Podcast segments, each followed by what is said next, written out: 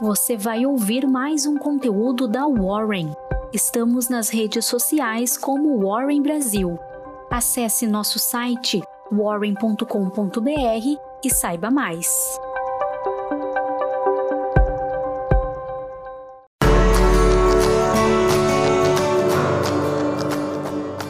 Olá, Bolsa em Baixa.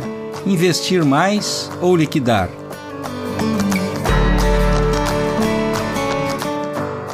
Comprar boas empresas em momentos de conjuntura macroeconômica desfavorável é muito diferente de comprar ações apenas porque seus preços caíram. Nesse podcast, vou contar uma história fictícia de dois irmãos para ajudar você a descobrir como agir nesse momento de queda na cotação das ações. Marina foi a última filha a nascer em uma família de muitos irmãos. Foi criada em uma fazenda no Mato Grosso, de onde saiu ainda muito jovem com o objetivo de estudar. Deixou para trás muitos amigos e familiares. Levou consigo, porém, o imenso amor pela terra e a vontade de um dia voltar para o campo. Ela se formou em uma boa universidade, fez MBA no exterior e tem hoje uma carreira de muito sucesso no mercado financeiro. Nesse período, o pai de Marina sofreu perdas na agricultura e precisou vender as terras. Conseguiu manter apenas a casa da antiga fazenda, onde continuou morando com a esposa. Com o valor recebido pela venda da fazenda e com o auxílio de Marina, o pai quitou as dívidas e montou uma boa carteira de investimentos que lhe permite viver de forma digna, mas sem luxos. O revés financeiro da família tornou mais distante o sonho de Marina de voltar a viver na fazenda. Certo dia, em visita aos pais, Marina conversou com o vizinho, seu José, fazendeiro dono de milhares de hectares de terra. Contou a ele seu sonho de ter na aposentadoria uma fazenda que viabilizasse sua vida. Na conversa, combinou com o vizinho o direito de comprar dele mensalmente um hectare de terra ao longo dos 30 anos seguintes, sempre pelo valor de mercado. Se o preço cai, ela paga menos, se sobe, ela paga mais. Marina ficou muito feliz, pois sabia que poderia reservar todo mês o valor de um hectare de terra para pagar seu José. Faria como alguém que investe um plano de aposentadoria para que, ao final de 30 anos, tivesse uma fazenda com 360 hectares ao lado da casa onde nasceu. Colocando-se no lugar de Marina, você iria torcer para o preço de mercado da terra subir ou cair? Todos os anos, faço essa pergunta aos meus alunos da disciplina de Finanças Pessoais na Universidade Federal de Santa Catarina. Quase todos dizem que torceriam para o preço da terra cair para poder desembolsar menos todos os meses. Muitos dizem de forma lógica que quem deveria querer que o preço da terra subisse seria o seu José. Para Marina, só interessaria que o valor subisse quando ela já estivesse terminando de comprar toda a terra.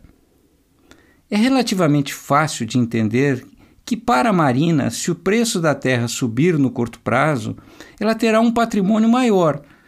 No entanto, precisaria gastar muito para fazer as compras mensais. Agora, será que é possível utilizar a mesma lógica para o mercado de ações? Para responder essa pergunta, apresento o caso do irmão mais velho de Marina, o Marcelo. Ele começou a trabalhar em março de 1998, quando Marina ainda era um bebê. Decidiu que aplicaria mensalmente 10% do seu salário para formar um fundo de aposentadoria, sendo que metade do valor seria direcionado para a compra de ações. Naquela época, o Ibovespa estava próximo dos 11 mil pontos. Não demorou para que o jovem Marcelo tivesse surpresas. A moratória da Rússia levou o Ibovespa a cair abaixo dos 5 mil pontos e os investimentos dele pareciam derreter. Em outubro daquele ano, ocorreu a quebra do fundo LTCM e, somado à desvalorização do real em janeiro de 1999, o mercado foi tomado por um desânimo que por pouco não contaminou o jovem investidor. A crise, porém, acabou mostrando uma oportunidade interessante para Marcelo. Desembolsando os mesmos 5% de salário, ele conseguia comprar um volume cada vez maior de ações. De forma curiosa, a queda dos preços o assustava pela aparente perda de patrimônio, mas, por outro lado, o animava pela chance de comprar ativos mais baratos. Os preços logo voltaram a subir Dois anos depois da estreia de Marcelo na bolsa, na bolsa, o Ibovespa se aproximava dos 20 mil pontos. O patrimônio subia, mas Marcelo comprava cada vez menos ações todos os meses.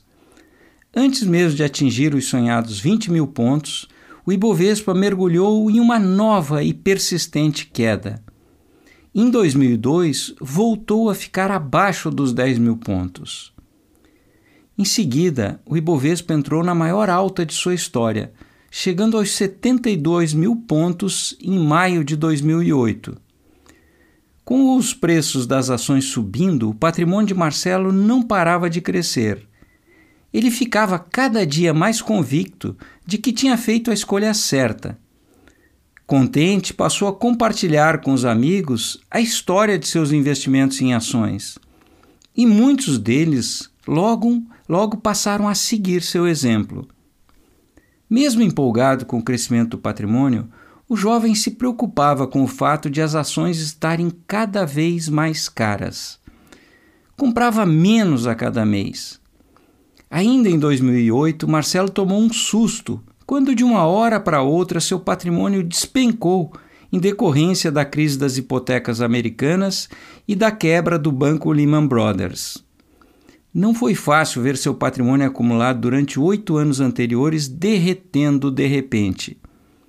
Os amigos que tinham acabado de entrar no mercado de ações venderam todos os papéis na mesma hora.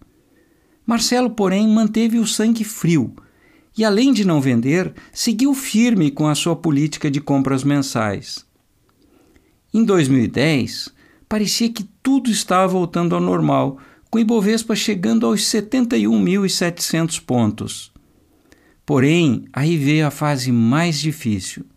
Durante os seis anos seguintes, o mercado entrou em uma persistente queda, até chegar aos 37 mil pontos no começo de 2016.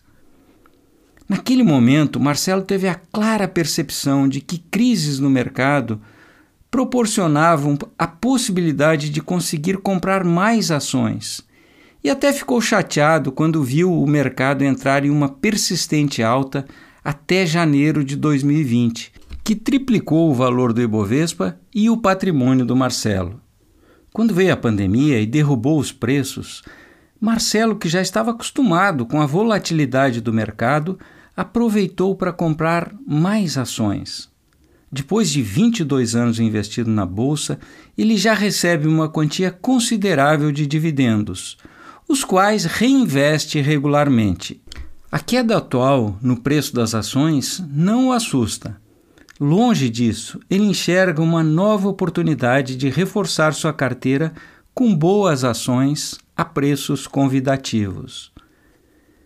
Eu tenho convicção de que uma política de compras constantes de ações de boas empresas ao longo de muitos anos é a melhor forma para investir na bolsa. É como a situação da Marina, comprando lentamente a fazenda que gostaria de usufruir na aposentadoria. É importante, porém, entender que o, que motiva a queda dos preços. Atualmente, os preços das ações vêm caindo por conta de problemas políticos e econômicos. Para quem acha que esses problemas são insolúveis, a única saída é investir fora do Brasil. Já para quem acredita que os problemas serão superados e que o Brasil vai voltar a trilhar o caminho do desenvolvimento, esse é o momento ideal para formar uma boa carteira de ações. Existem boas empresas com preços atrativos, mas é importante investir apenas quando se pensa no longo prazo, como é o caso de Marcelo, que busca formar uma carteira para aposentadoria. É como nos ensina o mais famoso investidor de todos os tempos, Warren Buffett. O mercado financeiro é uma máquina que transfere dinheiro dos impacientes para os pacientes. Então, nesse momento, o que recomendo é muita paciência e persistência. Um grande abraço e muito obrigado por sua companhia.